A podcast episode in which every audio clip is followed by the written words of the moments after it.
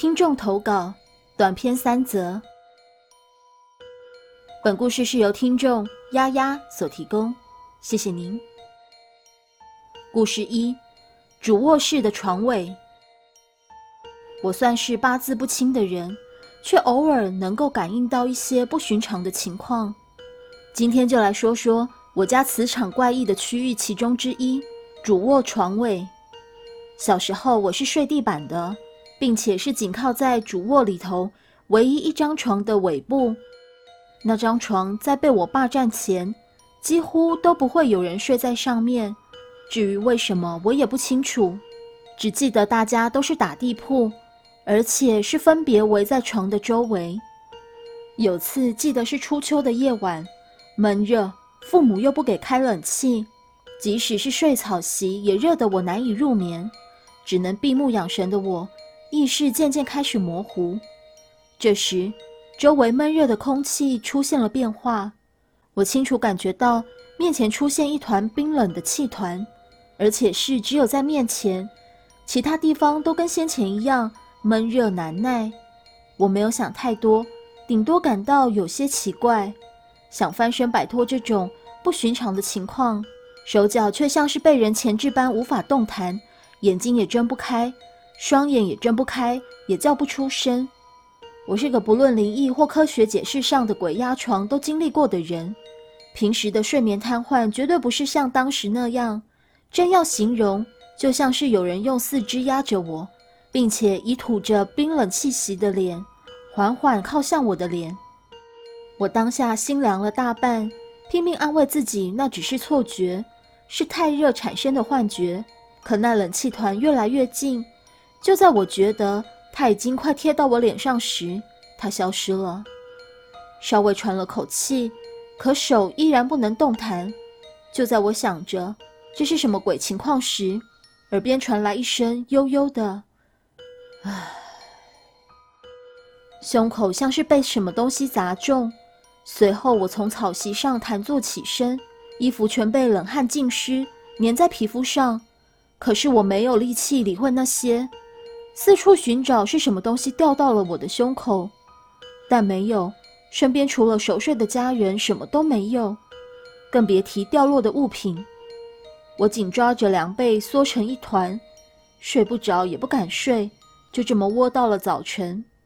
事后我把这件事告诉我母亲，她以为是我在做梦，不要整天想些有的没有的等理由敷衍我，而我也努力说服自己。那晚的情况就像他说的，都是我在做梦。然而，我从此多了一个容易心悸的症状，但那也一定是自己太敏感了。可是，在这之后，我才明白，那绝对不是梦。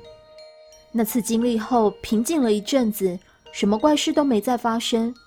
我渐渐淡忘了那晚的惊吓，并将脑筋动到了那张 king size 的床上头。老早就想睡在上面的我。时不时会偷偷爬上去过夜，于是，在久而久之、父母默许的情形下，我顺利将它占为己有，却不料这将让我经历毕生难忘的恐惧。我本身就是个多梦又浅眠的体质，睡在那床上的日子里，我的睡眠品质每况愈下，时常大半夜感觉到有人在摸我的腿而被惊醒，有时甚至会被抽脚。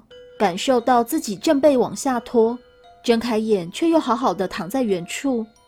相信有很多人都有过因为踢被子而三更半夜被冷醒找棉被的情况吧。我在试图将棉被往上拉时，总会感觉到另一头，也就是床尾，仿佛有股力量也同时在拉扯。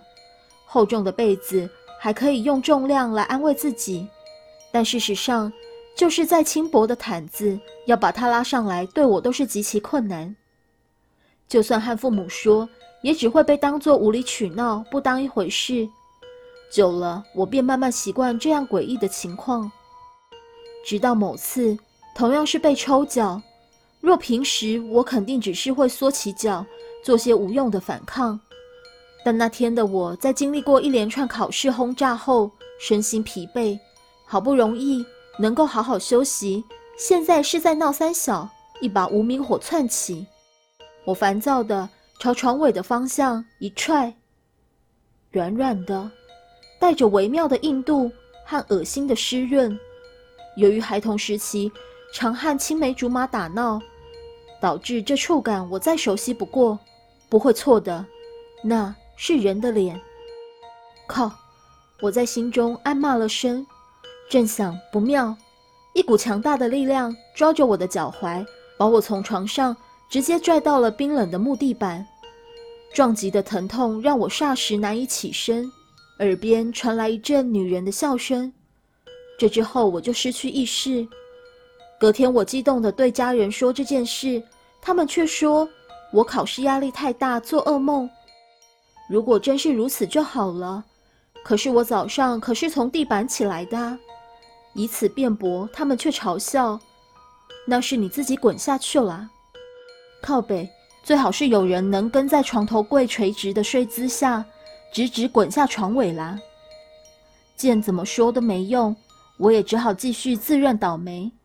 虽然之后半夜被骚扰的情况有减少，但直到现在，我都还是偶尔会遇上。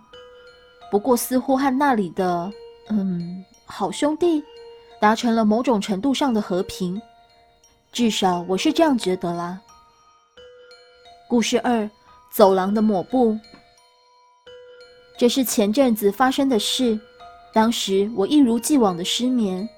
记得大约是凌晨一两点，刚上完厕所的我，准备回书房看小说，顺便找睡意。